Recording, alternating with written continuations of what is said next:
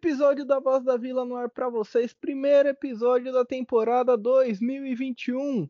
Para você que não me conhece, eu sou Bruno Ribeiro e comigo está ele, meu parceiro de todos os dias, Guilherme Gaeta. Tudo bom com você, Guilherme? Fala, Brunão, tudo ótimo, cara. Fala, Santistas de todo o Brasil e do mundo. Mais uma vez, nós aqui de novo, né, dando início a essa nova temporada, essa nova fase do Peixão. A gente está muito esperançoso, a gente espera que coisas boas aconteçam esse, esse ano não, nessa temporada, né, porque esse ano a gente já teve a nossa dose de coisa ruim para acontecer. E tamo aí, né, cara, vamos lá. É isso, e hoje a gente vai falar um pouquinho sobre o jogo contra o Santo André mas mais importante do que o jogo contra o Santo André, vamos falar sobre os meninos da base, quem se destacou mais, quem foi bem, quem não foi tão bem assim, quem merece mais chances no time titular. A gente sabe que nesses primeiros jogos vai ter muita avaliação, vai ter muito teste, e a gente vai estar tá aqui para falar um pouquinho sobre isso. E para começar, a gente vai passar a escalação do Santos contra o Santo André, eu vou ter um pouquinho de dificuldade para falar a escalação, porque muitas novidades. Vladimir no gol, Sandro Perpétuo na lateral direita, aí glorioso Kaique, Alex, Wagner Leonardo, Ângelo Gabriel, Vinícius, e aí vem o Kevin Matos de Souza Ribeiro. Eu não sei como ele, ele gosta de ser conhecido, acredito que seja como Kevin, né? Arthur Gomes, Gabriel Pirani e o Giamota no comando de ataque. Quem que você acha que mais se destacou aí nessa, nessa escalação inicial, Guilherme? Olha, dessa molecada aí, eu sempre boto muita fé no Ângelo, né? Eu acho que ele é um garoto bem diferenciado. Então ele já era aquele menino que a gente estava de olho há algum tempo. Só que eu acho que quem acabou se destacando mais foi o Pirani. Né? Ele fez um gol, fez uma boa partida, boa movimentação, ajudando muito ataque a criar, né? E fora ele, também gostei da atuação do Kevin. Eu acho que ele é um garoto que se encaixou muito bem ali jogando junto com o Balieiro. E o fato interessante é que o Pirani, o Sandri, o Renier, o Ivonei são os garotos que jogam junto, acho que desde o sub-15, se eu não me engano. Então é legal a gente ver que essa molecada tá sempre junto e deve ter muito entrosamento junto. Eu acho que isso é um fato que o Roland pode explorar mais para frente, né? Então acho que eles não podem não podem ter tanta dificuldade assim de jogar junto, né? Claro que vai rolar uma oscilação, a gente tem que ter uma paciência, mas eu acho que é uma molecada que pode dar muito futuro para o Santos, principalmente o Pirani, o Ângelo que a gente já cansou de falar aqui, né? Na, na nossa primeira temporada a gente sempre dava ali um toque especial para ele e o Kaique também que se mostrou ser um zagueiro muito seguro, sair muito bem jogando. Né? Então acho que se fosse para destacar pelo menos três pontos aí desse time do Santos, a gente tem o Pirani, o Ângelo, que já é um velho conhecido, e o Kaique também. É um velho conhecido de apenas 16 anos. Eu acredito que o Ângelo seja aí a principal esperança do torcedor Santista. Tinha me fugido a palavra aqui, mas eu consegui lembrar. A principal esperança da torcida Santista quanto a, a novo jogador, mas outros jogadores despontaram muito bem, como você mesmo falou. O Pirani jogou muito bem, acabou fazendo gol. Outros jogadores que acabaram meio que estreando ali no, no time foi o Robson, o Caí, o próprio Kaique, o Sandro também. Jogadores que, apesar de pouca idade, fizeram sua estreia no Paulistão. Não dá para dizer que deram conta do recado, porque o jogo acabou sendo 2 a 2 E falando um pouco do jogo, Guilherme, era de se esperar que os garotos eles sentissem um pouquinho a estreia no Campeonato Paulista. Pegaram o Santo André, que é uma equipe que é experiente, obviamente muito mais experiente do que os garotos do Santos que estavam ali, alguns fazendo seu primeiro jogo como profissional, outros o seu segundo jogo como profissional. Mas é importante saber que os garotos da, do Santos eles não fizeram uma atuação ruim dentro da, das possibilidades, dentro de um novo trabalho que eles foram implementados, o pouco tempo de treino que eles tiveram, apesar de se conhecerem muito, há muito tempo, né? É um novo trabalho começando, um novo técnico que gosta de jogar de uma nova forma. Então, até eles entenderem tudo isso, demora um pouquinho também. Sim, sim. Um fato interessante, se a gente for parar para analisar, é que a média de idade dos jogadores do Santo André é de, 20, de 31 anos, né? Fica naquela média de idade. E do Santos era de 22. Então a gente vê que já é uma diferença muito grande, né? Dos jogadores do Santander para os jogadores do Santos. E mesmo assim o Santos se, é, se comportou muito bem no jogo. Claro que toma um gol de uma forma precoce, bem nos primeiros minutos. Porém, a partir dali eu já achei que o Santos não ia ter um poder de reação muito grande, ainda mais por serem meninos. Falei, poxa, a molecada vai sentir o jogo, né? Não vai ser uma estreia tão legal assim como a gente pensava que poderia ser. Só que não, né? A gente mostrou mais uma vez que os meninos surpreendem a gente cada vez mais, porque o Santos teve um poder de reação muito grande, e isso me deixou muito feliz, mesmo com o empate depois. Eu acho que esse foi o ponto mais legal do jogo, né? De ver como os meninos correram dobrado para conseguir chegar ao empate. É, o gol de forma precoce ocorre realmente ali com dois minutos, primeira chance, primeira vez que o Santo André vai no ataque, acabou saindo escanteio, a bola bate, rebate, acaba, so, acaba sobrando com o jogador de Santo André que chuta no ângulo do João Paulo dentro da área. A defesa, que é um ponto que precisa de muito entrosamento para funcionar.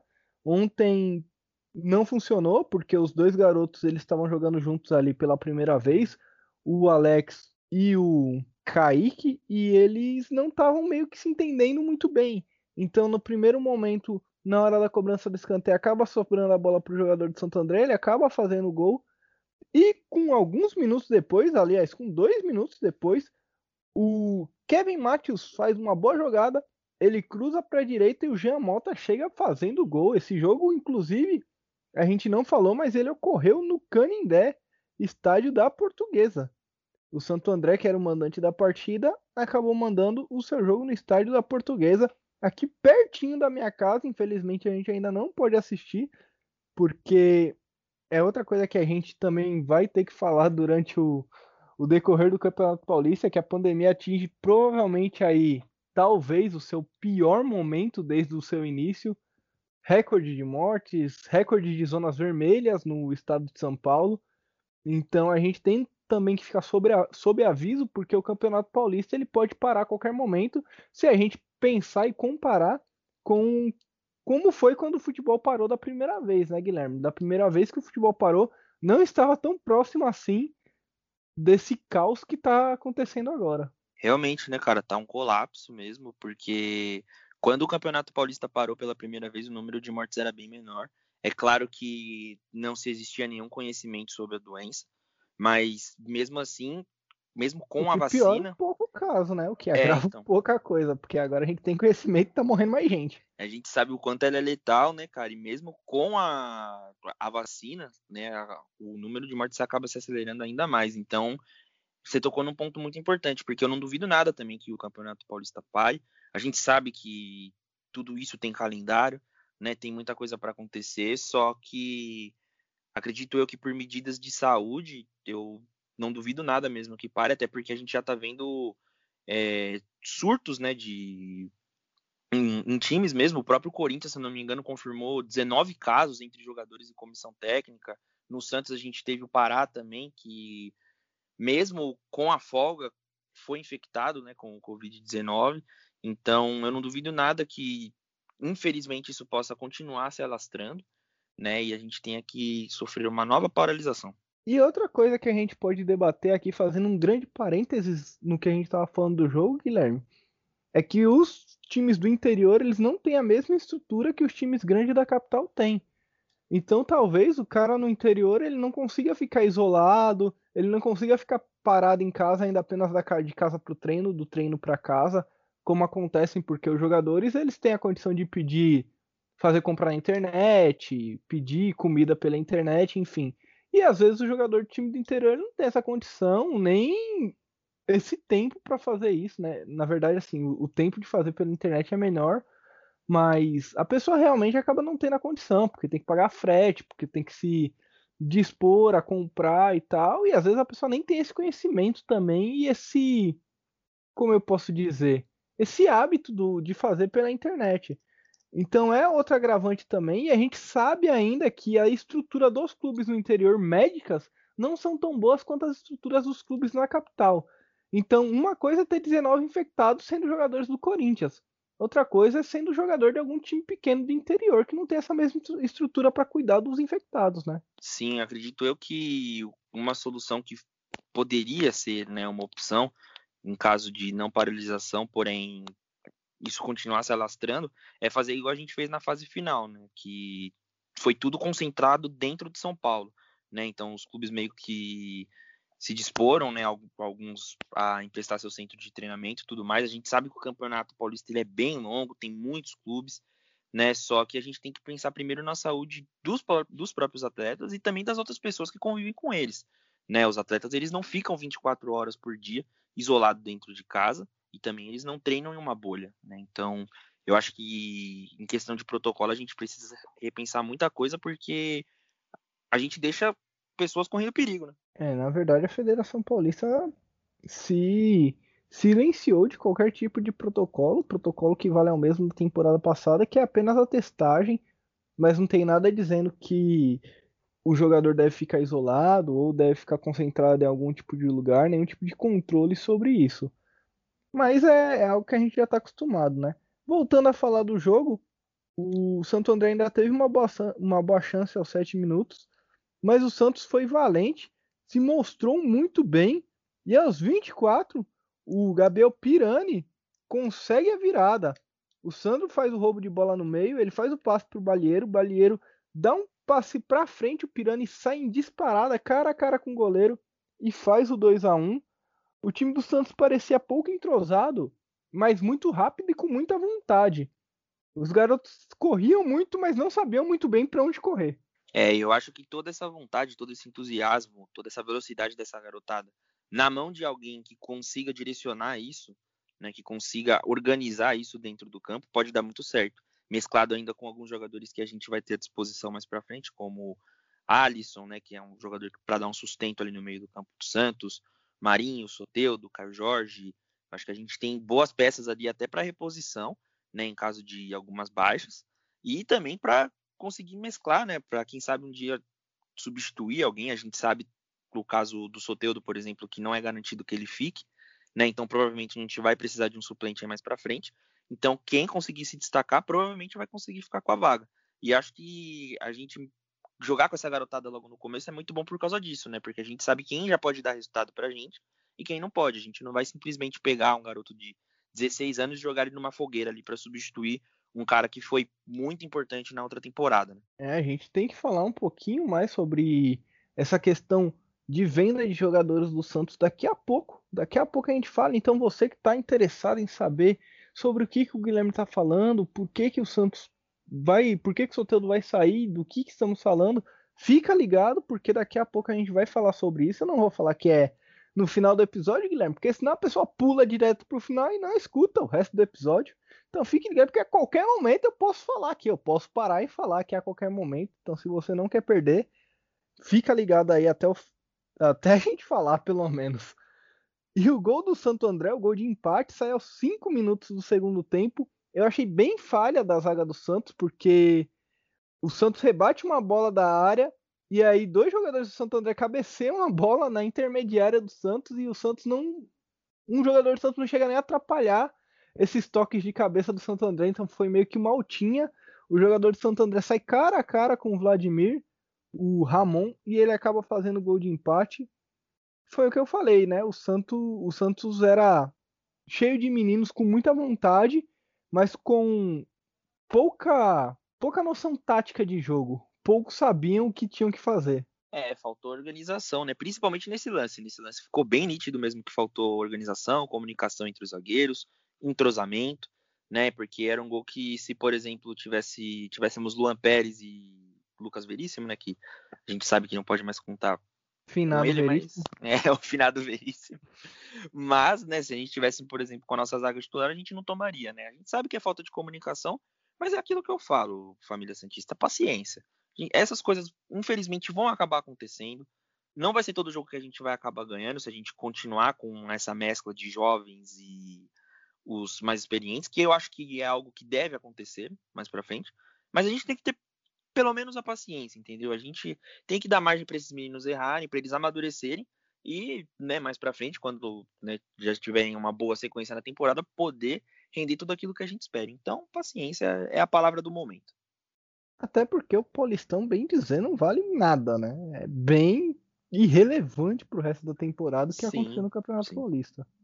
Obviamente tem uma, tem uma grana aqui envolvida e tal, o Santos tem que sempre entrar para ganhar, mas está mais preocupado com o jogo da pré-Libertadores ou com o jogo contra a Ferroviária, Guilherme? Pré-Libertadores, com certeza. É pré-Deportivo Lara na cabeça, né, cara? É, então, é isso. A gente só tá pensando na pré-Libertadores mesmo.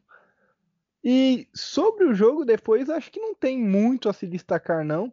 O Vladimir fez uma grande defesa aos 19 do segundo tempo para impedir a virada do Santo André. O Arthur Gomes quase fez um pênalti. Ele, ele é bem bom em fazer pênaltis. O VAR checou um pênalti para o Santos aos 27 também não deu nada. E eu acho que foi basicamente isso. Outra defesa do Vladimir aos 35 e tiveram algumas entradas no Santos.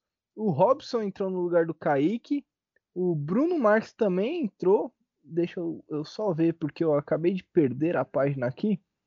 Mas entraram o Bruno Marques, entrou o Alanzinho também no Santos, entrou o Ivonei e entrou seu amigo Tailson.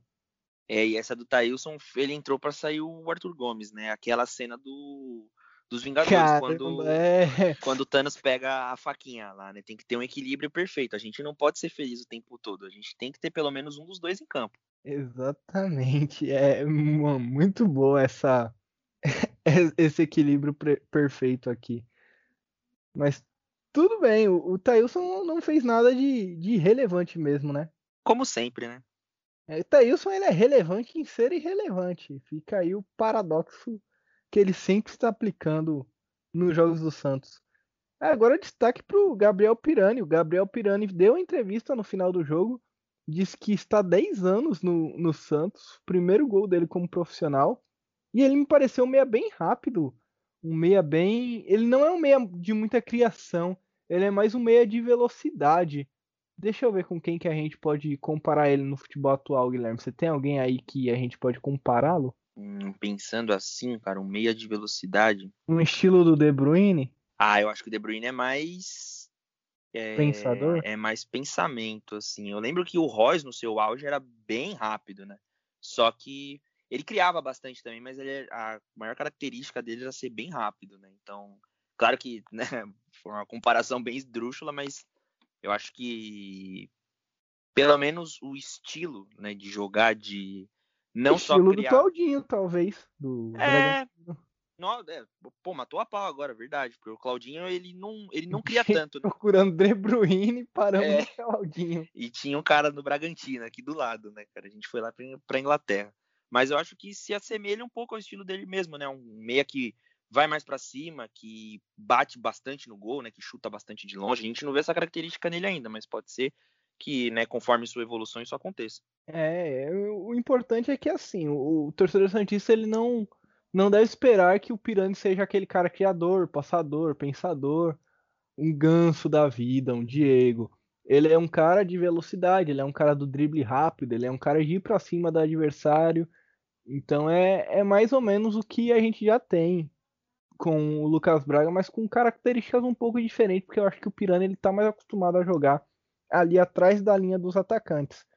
Gostei muito da atuação do Gabriel Pirani, eu acho que o destaque da partida vai acabar ficando para ele, né, Guilherme? Sim, sim, com certeza. Acho que foi uma estreia até muito madura do garoto, né? Tanto dele quanto do Kaique. O Kaique se mostrou muito maduro em um momento do jogo que eu tava prestando atenção, né? No, em alguns lances assim que eu acabei vendo depois, que ele errou uma saída de bola, e aí o Santos recuperou a bola e a bola foi para ele de novo. E aí ele tentou novamente não o mesmo passe, né, mas um passe em profundidade que ele tinha errado e ele acertou. E isso é legal que a gente vê que pelo menos ele não sente muito com o erro, né? Porque tem jogador que a gente vê que pô, erra uma, é, começa a errar uma coisa e vai errando consecutivamente, né? Não consegue mais se concentrar na partida. É o Arthur Gomes. É, e a gente não, não lembra quando foi a primeira vez que ele errou, mas desde então ele não vem acertando, né? é complicado. Você estava falando do, dessa característica, né, do Pirani. Eu acho que a gente esperar um pouco mais um jogador criador, acho que a gente pode esperar um pouquinho mais do Kevin. Eu vi em, em alguns momentos dos jogos alguns passes mais longos, algumas enfiadas de bola e tudo mais, tanto que eu acho que pro segundo, pro primeiro gol, é ele que lança aquela bola pro Sandro Perpétuo, aí o Sandro Perpétuo cruza e o Jean completa. Então acho que para esperar de alguém para criar mais, acho que seria mais essa característica do Kevin. Mas vamos ver, a gente vai ter mais alguns jogos aí como laboratório, né, para essa molecada aí jogar e a gente vê mais as características dele. A gente vai aprendendo aí um pouco sobre os nossos próprios jogadores. Fico com um pouco de dó do cara que faz a atualização do PES 2021 nesse momento, Guilherme, porque ele vai ter trabalho essa semana com a atualização do Pet Note do Santos. Verdade, tá vindo mais por aí, né? Parece que o Santos subiu mais dois jogadores da que jogavam no time B para o jogo contra a Ferroviária e também já escreveu o Sabino, né? O Sabino estava no Curitiba, né? O rebaixado Curitiba, estava emprestado, pertencia ao Santos B, só que o Santos já inscreveu finado ele também. Curitiba. O finado Curitiba também, né? Vai jogar a Série B.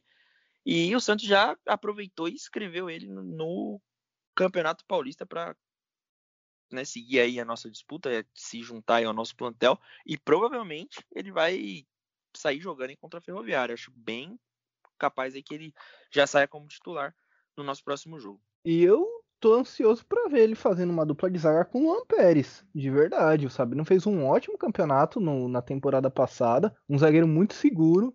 E eu acho que com a saída do Veríssimo a gente precisaria de um zagueiro que tem uma, uma confiança uma qualidade daquilo que o Sabino tem e tenha feito uma boa temporada. Posso ter errado, pode dar muito errado, mas também pode dar muito certo para o Santos. Com certeza, cara, porque a gente fala assim: ah, mas o Sabino estava no Curitiba, o Curitiba foi rebaixado.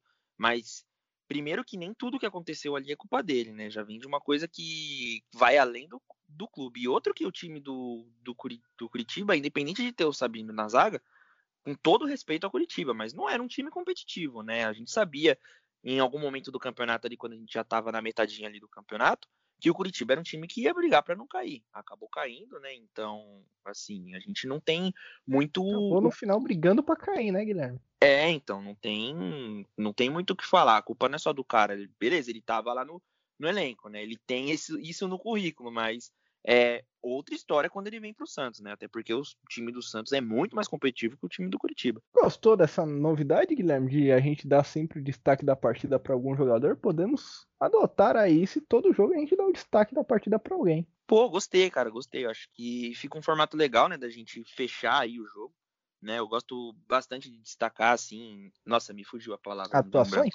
Isso, isso. As atuações individuais então acho bacana a gente poder adotar isso também. É, então a gente vai seguir aqui o nosso podcast e agora sim vamos falar do fora de jogo do Santos. Acho que a primeira notícia que o torcedor espera é quando estreia Ariel Roland.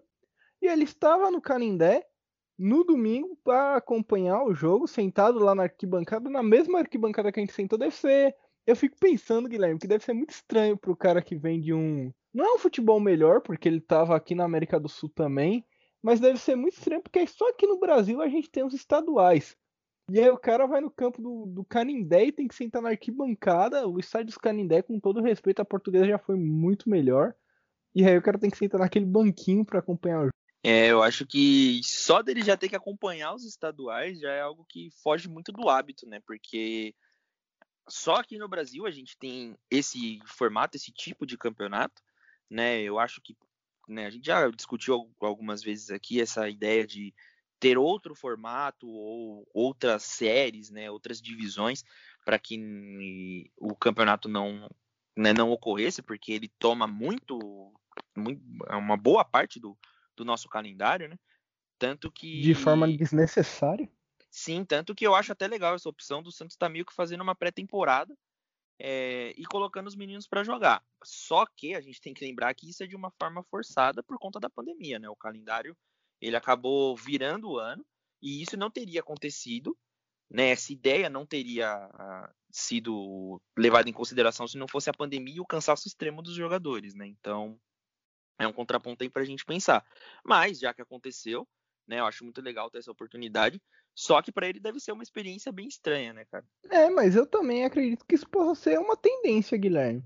O Atlético Paranaense já fazia isso no Campeonato Paranaense, o Flamengo também acabou adotando agora no Campeonato Carioca esse tipo de pensamento de colocar aí o, o time B para jogar o estadual. O Santos acaba adotando isso também. Acredito que os times grandes podem acabar adotando isso como tendência. É claro que alguns times vão ter que encarar o Campeonato Paulista como prato de comida. O São Paulo, por, por exemplo, é um que vai encarar o Campeonato Paulista como a Copa do Mundo, porque precisa desesperadamente ganhar um título para dar retorno para sua sua torcida. Mas no caso da torcida do Santos, no caso da torcida de outros clubes que estão mais bem estabelecidos que fizeram uma temporada anterior boa, não há necessidade de se preocupar ou de mesmo dar importância para o Campeonato Paulista. Sim, e tirando o fato também que a torcida do Santos adora ver a molecada jogar, né? Então, quanto mais a gente puder ver esses meninos em campo, e é melhor. Teve copinha, né? Sim, sim, e é muito legal a gente pensar nisso, porque, por exemplo, num cenário sem a pandemia, a gente já pode aproveitar alguém ali da copinha, né? Porque logo da, depois da copinha, né? A gente já tem o início do Campeonato Paulista, então, assim, os times podem aproveitar Às também. vezes até junto. É, então, já pode é, tirar algum proveito desse campeonato, né? Não só, por exemplo, jogar e os meninos voltarem para lá, ficar treinando e tal. Acho que a gente tem que adequar isso, né? Porque é meio que a única saída, porque a gente já sabe que a Federação Paulista, pelo menos, não tá nem um pouco interessada em fazer um formato mais curto, né, desse tipo de Até campeonato. porque deixa de ganhar dinheiro. Sim, sim. Então a gente sabe que vai contra todo tipo de pensamento deles.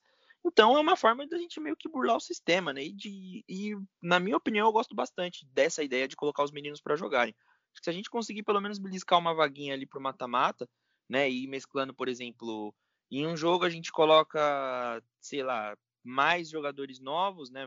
Mais meninos, e coloca, por exemplo, um Marinho, e coloca um Alisson ali no meio para né, instruir a molecada, por exemplo. Eu acho que isso seria uma opção legal, colocar um Luan Pérez na zaga em um jogo ou outro, né?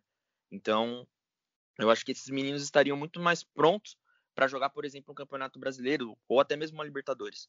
É, eu lembro de um jogo que eu fui no Pacaembu assistir o Santos pelo Campeonato Paulista, um jogo contra time pequeno também na primeira fase, e no mesmo dia tinha um jogo na Copinha em Barueri. E aí tinha bem pouca gente no Pacaembu, porque em Barueri na Copinha era jogo eliminatório. Então a própria torcida acaba tendo que se dividir em duas para conseguir acompanhar o time. E o pior é que eles colocaram o jogo no mesmo dia, no mesmo horário.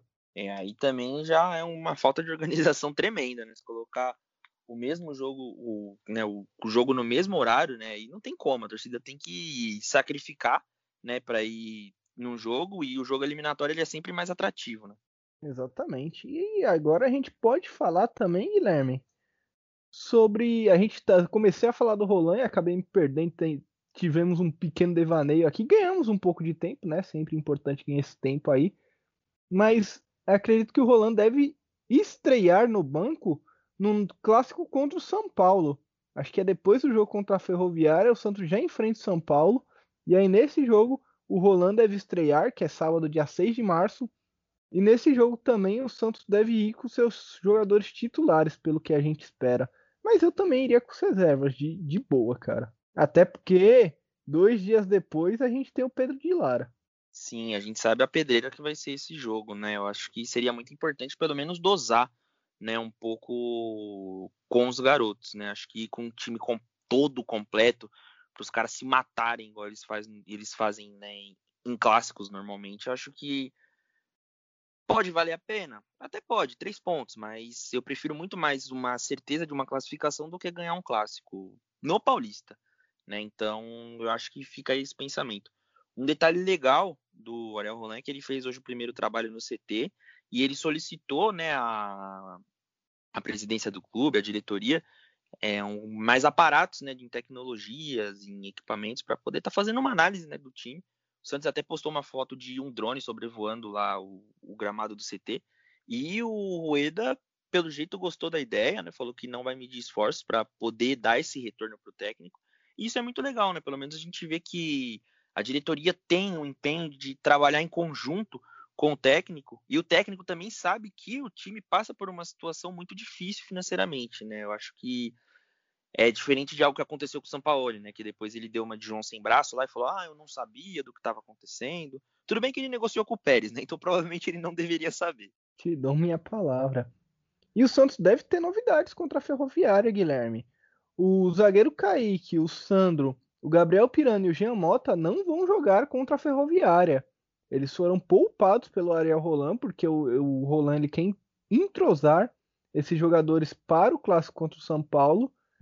E aí, com Fernandes, Marcelo Fernandes de, de técnico, a nossa provável escalação para amanhã, ou hoje, quando você já está ouvindo esse podcast, é Vladimir, Vinícius Balheiro, Alex, Sabino, Wagner Palha, Kevin Matheus, Ivonei, Thailson, Ângelo, Alanzinho e Arthur Gomes. O Arthur Gomes vai de falso 9, de falso jogador, de falso atacante. É, você soltou a escalação, eu fiquei um pouco arrepiado aí, porque a gente vê Thailson e Arthur Gomes jogando juntos, cara.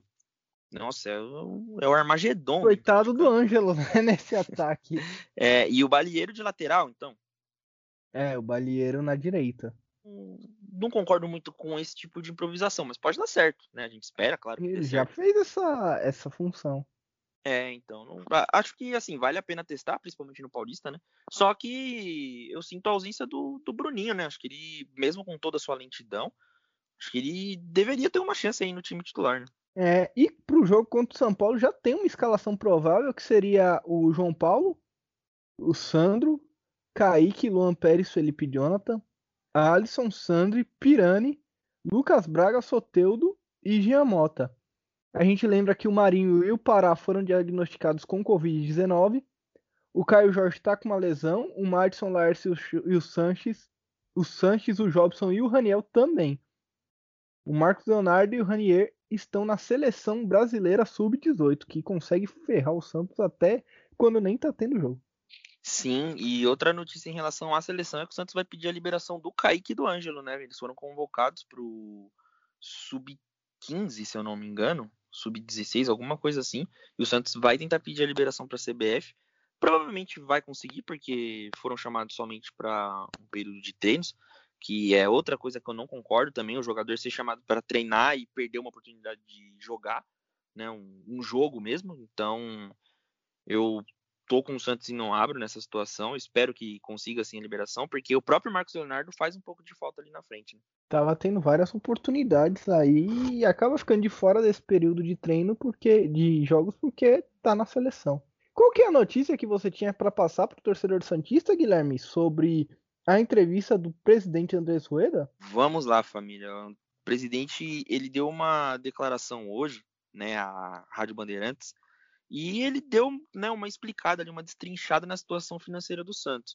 E o que eu gosto do Rueda é que ele fala a verdade, né? Ele não é aquele cara, por exemplo, o Rolo fazia muito isso, né? Ele explicava a verdade, só que eu via algo muito folclórico tanto nele quanto no no José Carlos Pérez, né? Era usava tipo alguns argumentos, algumas palavras que às vezes acabavam não mostrando pro torcedor a verdadeira situação que o clube se encontrava né? E ele foi bem sucinto, o Rueda, quando ele estava explicando. E assim, o próprio Rueda explicou que a situação do Santos na, né, das dívidas, elas chegam mais ou menos é, a, de 150 a 180 milhões, né? Então o Santos só vai poder respirar quando conseguir vender algum jogador. Isso é fato, né? Acho que isso a gente já né, estava sabendo.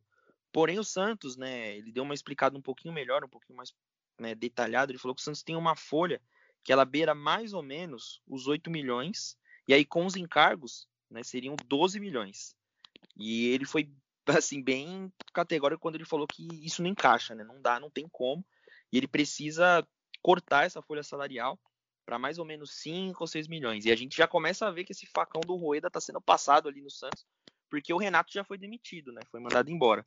Ele ocupava um cargo ali dentro do Santos assim, ele ocupava um cargo de coordenador, né? Tinha me fugido o nome, eu lembrei agora. Ele ocupava o cargo de coordenador de futebol. Ele acabou sendo demitido. E a gente fica triste de ver o Renato sendo demitido. Eu vi muitas pessoas no Twitter, principalmente, reclamando muito dessa demissão.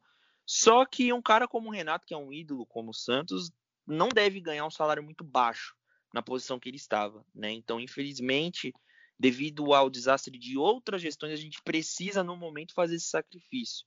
A gente sabe que com certeza o Renato não deve levar nenhuma mágoa do Santos, porque o Rueda deve ter sido muito transparente com ele para ter feito esse tipo de demissão, para chegar num, num, cara que foi ídolo no Santos e explicar a verdadeira situação. E com certeza o Renato deve ter entendido, então eu acho que isso deve ter acontecido da melhor forma possível. Né? Então não é algo para o torcedor Santista se preocupar. Mas infelizmente essas coisas têm que acontecer, né? A gente vai se assim se acostumar a ver isso mais para frente de alguns medalhões ou pessoas que já estavam lá há muito tempo serem mandadas embora, né? O Santos vai tentar dar uma reduzida, uma enxugada na folha. A gente já vê aí que o Santos está com algumas dificuldades de renovar com o Sanches, mas parece que o Sanches quer renovar e o Santos está buscando isso da forma mais viável. Copete parece que não renova, né? Então eu não vejo isso muito com, né, como uma perda, e sim como um reforço, porque o, o Copete está sem jogar pelo Santos desde 2019. Né? Então, assim, infelizmente, né, a gente sabe que é um jogador que sempre deixou tudo em campo, mas tem uma hora que só isso não basta. A gente agradece muito pelo que ele fez. Só que, assim, isso vai acabar sendo mais rotineiro do que a gente imagina, né? É, e era disso que a gente estava falando quando ia falar do Soteudo. O Soteudo é um dos jogadores que eu não, eu não sei a palavra em português, Guilherme, porque a gente usa assets na NBA que são jogadores valiosos que você consegue coisas em troca, sabe? Hum, então, tipo um, um, ativo. Isso, o Soteldo é um dos ativos do clube que, que é, tem valor de mercado grande. E por conta disso, o Santos deve priorizar uma venda. O próprio Soteldo já falou que tem o desejo de ir para a Europa. O salário do Soteldo não é um salário baixo, é ali algo em torno de 500 mil, alguma coisa assim. Você deixa eu até pegar aqui o salário do solteiro do Guilherme. De cabeça é difícil saber, né? É complicado. Caraca, Guilherme, o salário do solteiro não é alto não, velho. O solteiro ele tinha um salário de 100 mil. Isso em 2019 ele foi renovado, ele deve ter ido aí para 250 a 300 mil. Caramba, não é alto mesmo, né? Tendo em vista o que ele já fez pelo Santos, né? O que ele já jogou. Não, não é nada assim fora do da casinha, né? Fora dos planos. É, então, realmente. Só que o Soteudo ele é um cara que tem uma, um valor de mercado muito alto. E a saída dele, apesar de não dar um reforço muito grande na folha salarial, é o que pode ajudar a pagar o, as outras contas, os outros salários, os outros jogadores. A gente sabe que a gente ainda tem um débito com o Atupato por conta do próprio Soteudo.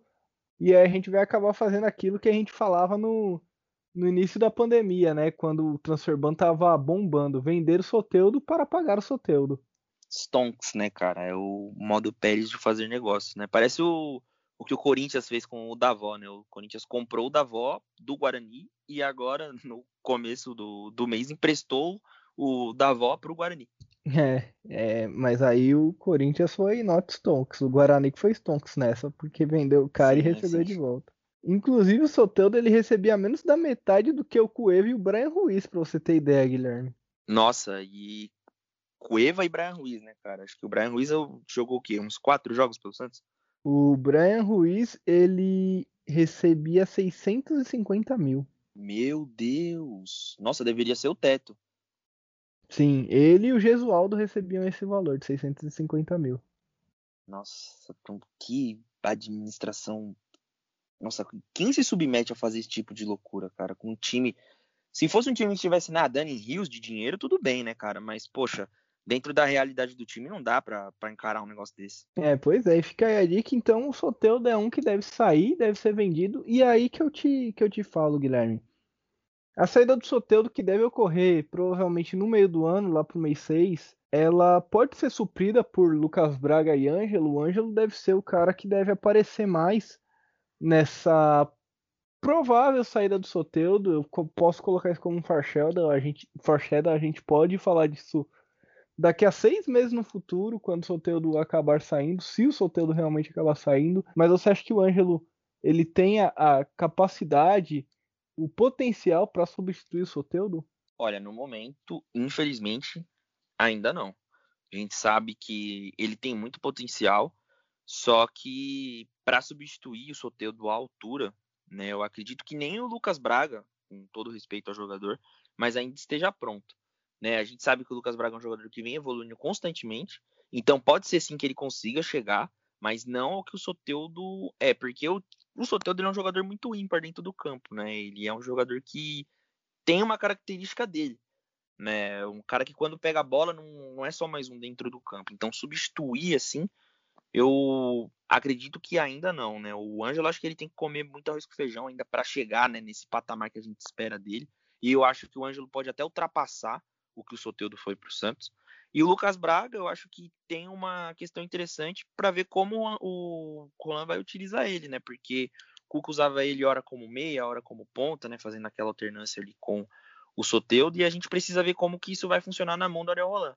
Acho que a partir daí a gente já pode ter alguma resposta, né? Do que pode acontecer caso o Soteudo saia. Mas eu acho que no momento o Lucas Braga pode estar mais preparado do que o Ângelo. Só que eu também quero ver o Ângelo ter chance, né? Então, assim, a gente quer assim ter uma esperança de que esse jogador vai conseguir pelo menos né, substituir com não, não digo a altura, mas pelo menos fazer por onde, né, do, pelo que o Soteldo fez. É, vai ter esse tempo aí para ser preparado para essa substituição, então é algo que o Santos tem que ver, o Ariel Roland vai ter que sondar isso, vai ter que trabalhar. Enquanto tiver com esse transfer ban, é isso aí que tem. E eu acho que isso dificulta bastante até o trabalho do técnico. Mas também é bom por outro lado, porque não tem como ser igual o São Paulo, que chegou, pediu 350 atletas e acabou indo embora e ficou aí um monte de porcaria. É, por isso que a gente está afundado em dívida assim até hoje, né? O que eu acho legal é ver o empenho do Ariel para trabalhar dentro do clube com o que ele tem, né? Então, o Santos não pode contratar, beleza. Então, pô, me dá tudo que você tem de equipamento de tecnologia, de staff, de vídeo, de análise de desempenho desses garotos, que eu quero entender como eles jogam, porque se tem isso aqui, a gente tem que utilizar isso aqui. E a gente tem que utilizar, que extrair o melhor desses meninos. Então eu acho muito da hora essa empolgação que ele tem, né? E eu tô muito ansioso, muito curioso para ver como que vai ser o desenrolar da temporada com o Ariel Rolando no comando. Eu tô bem esperançoso, para falar a verdade. Temos mais algum assunto para tratar, Guilherme? Acredito que não. Nós finalizamos né, a parte do jogo e do fora do jogo. Né, temos a, a, as nossas perguntas né, que a gente tinha lançado né, agora como um novo ritual aqui dessa Season 2 aqui do Voz da Vila.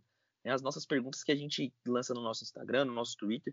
Então você que está ouvindo aí, pode ter certeza que no próximo episódio a gente vai lançar de novo lá no nosso Instagram a enquete, no Twitter também, para todo mundo interagir com a gente, a gente conseguir né, fazer uma rodadinha de perguntas aqui do nosso amigo ouvinte. É isso aí, e a primeira pergunta que a gente recebeu é do Henderson. E ele mandou a seguinte pergunta: Arthur Gomes é mais ídolo que o Pelé? Com certeza, sem sombra de dúvidas. O Pelé nunca tropeçou naquela bola igual o Arthur Gomes. Só, só aí a gente não tem nem o que conversar, cara. É, o Arthur Gomes com certeza é bem mais peculiar. Não, não sei se mais ídolo. A outra pergunta que a gente recebeu foi do Felipe Soares. E ele é um que tá bem chateado com o Giamota. Ele mandou: Giamota afoga ou enforca? Giamota jogou bem ontem. É, a gente tem que fazer justiça, porque se não fosse o gol deste homem, não estaríamos na Libertadores, né? Pelo menos não daquela forma que foi contra o Fluminense. Acho que ele tá buscando uma redenção aí, principalmente no Paulista, né? Que é um campeonato que a gente já sabe que ele gosta ele de gosta. jogar. É, tem um bom desempenho. Acho que tá buscando a redenção. A gente deve pegar pelo menos um pouquinho mais leve com ele, né? E vamos esperar ter um pouquinho de paciência com ele também, né? É, por enquanto é o que tem. Eu sei que a torcida já tá bem de saco cheio do Giamota, mas para quem passou tantos anos com o Giamota, passar mais três meses não vai mudar muita coisa não, né? É, acho que a gente tá, no, tá, tá nos melhores momentos, né? Tá acabando. É isso aí. Então está na hora do seu destaque final, Guilherme. Meu destaque final, família, vai novamente para os nossos cuidados que a gente tem que ter com a pandemia. A coisa está ficando feia novamente. É... E isso está impactando cada vez mais a nossa sociedade. A gente já teve um recorde de mortos hoje, novamente, que é algo muito triste.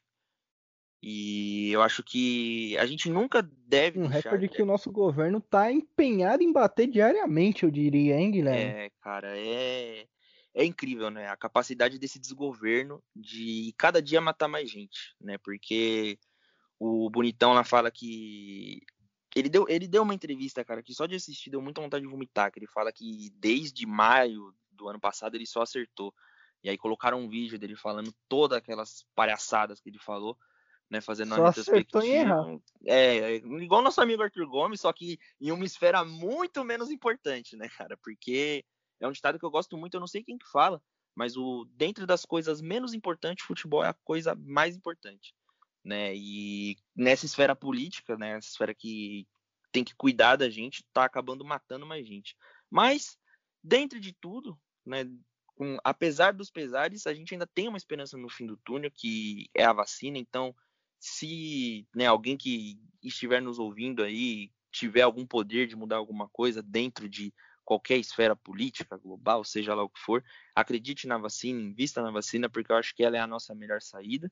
E, falando na vacina, nosso Pelé, o rei, tomou a primeira dose, hoje recebeu a primeira dose da vacinação, e a minha vozinha também tomou a primeira dose no sábado, algo que deixa a gente com o coração muito feliz e muito esperançoso, né? Porque são as pessoas que a gente tem que tomar mais cuidado. É, e outra coisa que a gente pode falar para você que é de São Paulo, se você tem mais de 60 anos, que é o público-alvo aqui desse podcast, que são os torcedores santistas, né, que estão nessa faixa etária, se você tem mais de 60 anos, já é possível você fazer um cadastro para tomar vacina, porque às vezes sobra vacina de um dia para o outro e essas vacinas elas não podem ser refrigeradas novamente. Então, um agente de saúde acaba indo até o lugar que você está te vacinar ou você vai até ele. Você só precisa fazer um cadastro. Então, pesquisa aí, dá uma pesquisada, cadastro vacina, coloca aí que você vai achar. Faça o cadastro e conte um pouco com a sorte também para você tomar a vacina o mais rápido possível. Sim, é o momento da gente se conscientizar, né, e não ficar ouvindo que essas pessoas que negam ainda a pandemia, apesar de mais de 250 mil pessoas já terem partido, né? Então, eu acho que não só agora, mas como sempre, é o momento da gente deixar esse tipo de pensamento de lado e pensar no nosso bem-estar e no da nossa família, né? Então acredite na vacina, ela salva vidas, a gente precisa dela, família. Muito importante o recado que o Guilherme deu aí e isto posto, está na hora de eu passar o meu destaque final para vocês, que é o seguinte, o Santos anunciou um novo patrocinador para o seu calção.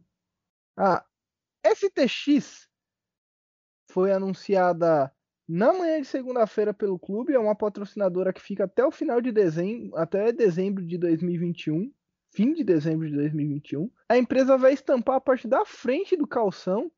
Era o local que era ocupado ali pela Unicesumar, que teve o contrato expirado no domingo. Pelo que consta aqui na matéria, não foram divulgados os valores do, do patrocínio. Deixa eu dar uma olhada aqui para ver.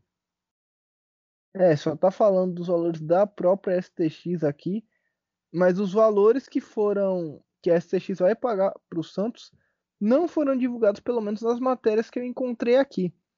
Caso a gente consiga esses valores, a gente passa para o amigo ouvinte no nosso próximo episódio.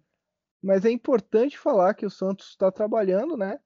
Não ficou aí nem mesmo um jogo sem patrocinador no calção, o que é muito importante. Sim, sim. Falta o Master, né? Só pra gente tirar essa angústia de ficar tanto tempo sem o Master estampado, né? A gente conseguir aí um parceiro legal para estampar, né? Dentro da camisa do Santos, que é algo que tem muito destaque, né? A gente espera que o Santos também trabalhe com isso logo para que a gente possa arrecadar cada vez mais essa grana para conseguir livrar o Santos dessa pindaíba, né? É, Guilherme, outra coisa importante que a gente estava esquecendo de falar aqui, eu vou colocar rapidinho como segundo destaque final, é que hoje rolou, a, hoje não, ontem rolou a segunda reunião com a W Torre para falar sobre a Arena do Santos. E nessa reunião aí já ficaram firmadas algumas coisas. A W Torre vai começar a fazer os estudos para que o projeto comece a sair realmente do papel o negócio tá andando. O próximo passo é discutir a reforma. Deixa eu ver se é uma reforma do. É, o próximo passo para discutir a é discutir já a reforma da vila. A parada já foi aprovada e agora eles estão discutindo como é que vai ser feita a reforma. Muito legal, né, cara? A gente vê o nosso time dando esse passo, que eu acho que é um passo necessário, né? Tem uma expansão é, do seu estádio, da sua torcida, para que a gente possa cada vez mais captar mais recursos. Né? Eu só fico triste por conta da pandemia e a gente não poder se despedir da antiga vila, né? Porque o meu último jogo foi lá em 2017, né? Que eu fui contra o Barcelona de Guayaquil, um jogo que deixa muitas lembranças amargas, né? Então a gente gostaria de voltar mais uma vez lá na vila. Vamos ver quando isso vai sair, né? Vai que até lá, né? As coisas melhore, a gente tem muita esperança que melhore, pode ser que tenha público reduzido, alguma coisa do tipo, porque poxa, seria bem bacana poder dar um último adeus ali à Vila Belmiro, a antiga Vila Belmiro, tirar algumas fotos, né, e tudo mais, para que um dia a gente possa mostrar para os nossos filhos, para os nossos netos, que a gente já pisou naquele templo sagrado, né? Exatamente. Pode mudar o quanto for, que ainda será a nossa vila, será a nossa casa. Então, tudo bem, galera. Isso também não deve acontecer. Eu acredito que o Santos vai acabar fazendo, esperando para para fazer uma possível reforma da Vila Belmiro fechar e a torcida vai ter sim essa chance de se despedir da Vila, eu espero. E com Vila Nova, com a Vila Antiga, sempre é, né, Guilherme? Com certeza, independente do lugar, circunstância, é o peixe. É isso aí, galera. Obrigado a você que ouviu até o final. Se você quer mandar sua pergunta pra gente, vai no nosso Twitter, no nosso Instagram, a Voz da Vila SFC. Compartilhe nas redes sociais com seus amigos, com a sua família, com os seus grupos de torcedores santistas. Espalhe a voz da vila, seja uma voz da vila também, mandando suas perguntas, mandando suas interações pra gente. A gente abre a interação todo episódio então mande aí suas perguntas, suas interações, seu questionamento. Não precisa nem ser sobre o Santos, viu? Se você quiser mandar sobre o BBB, a gente responde também. Ou sobre qualquer outro assunto que você quiser falar. Porque a voz da vila é uma voz de todo mundo. Então podem falar sobre o que quiser. Muito obrigado a você que ouviu até o final e até a próxima. Valeu!